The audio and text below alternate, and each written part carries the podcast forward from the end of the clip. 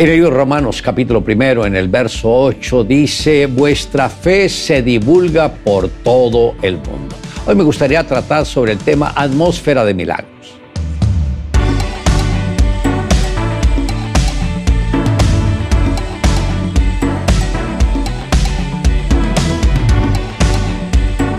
La fe en Dios está por encima de los sentidos naturales cree en lo que los ojos no pueden ver, espera lo que todavía es imposible palpar, escucha lo imperceptible para el oído humano y nace en el corazón del hombre. Generalmente el ser humano tiende a andar por vista y no por fe, trata de aferrarse a lo que ve olvidando de que detrás de este sistema de cosas existe un reino espiritual que no vemos, pero que es real y eterno.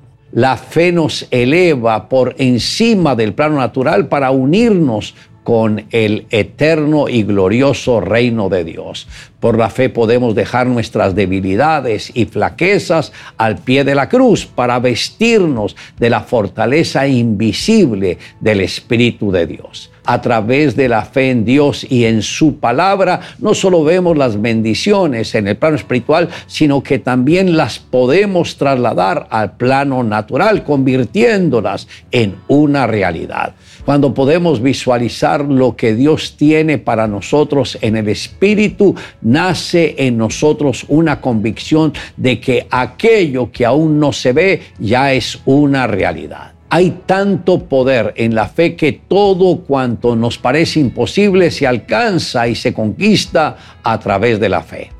Es tan importante la fe para los creyentes que solo en el Nuevo Testamento se menciona unas 158 veces. Cada vez que este término es pronunciado y desatado, ocurren cosas maravillosas en la vida del ser humano, en la existencia de aquellos que deciden abandonar sus costumbres y apegos a este mundo para empezar a depender de su fe en Jesucristo. Si queremos tener éxito en nuestra vida, debemos vivir en la dimensión de la fe, porque a través de ella nuestra relación con Dios se fortalece. Podremos cumplir todos nuestros sueños, conquistar aquellos que para nosotros eran imposibles y ver que la gracia y la bendición de Dios nos acompaña en cada paso que nosotros demos mientras estemos en este mundo. Recordemos el ciego Bartimeo que acudió a Jesús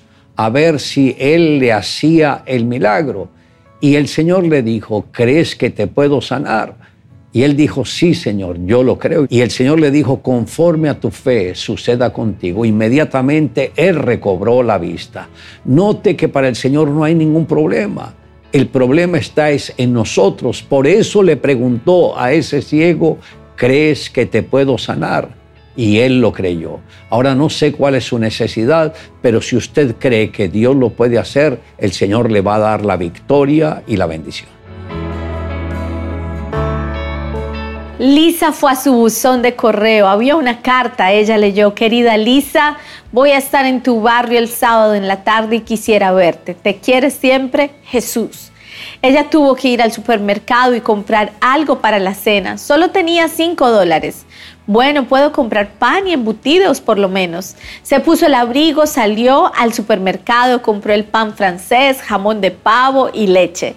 Se sentía bien a medida que se acercaba a su casa con la compra se acercó a alguien, señorita, por favor, ¿puede ayudarnos? Era un hombre y una mujer, ambos vestidos de andrajos. Mire, señorita, no tengo trabajo y mi esposa y yo hemos estado viviendo en las calles. Nos estamos congelando y tenemos mucha hambre. Y si usted nos pudiera ayudar, se lo agradeceríamos mucho. Señor, me gustaría ayudarlos, pero soy pobre también. Todo lo que tengo es un poco de pan y jamón y tendré un invitado especial a cenar esta noche. Y pensaba darle esto de comer. Está bien, entendemos. Gracias de todas maneras y se alejaron. Señor, espere. ¿Por qué no toman esta comida? Puedo servirle otra cosa a mi invitado y tengo otro abrigo en casa. Tome este, le dijo mientras se lo ponía sobre los hombros de la mujer. Regresó a su casa feliz y cuando metió la llave en la cerradura, notó que había otra carta en el buzón. Querida Lisa, fue muy agradable verte de nuevo. Gracias por la comida y gracias también por el hermoso abrigo. Te quiere siempre Jesús.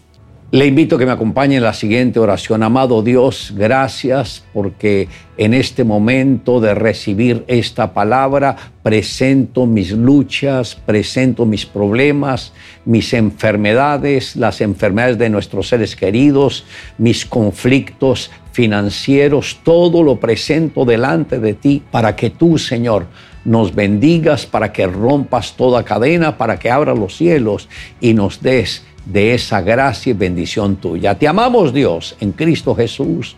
Amén. Declare juntamente conmigo, más que dice y se refiere a la palabra de Dios, cerca de ti está la palabra, en tu boca y en tu corazón. Esta es la palabra de fe que predicamos.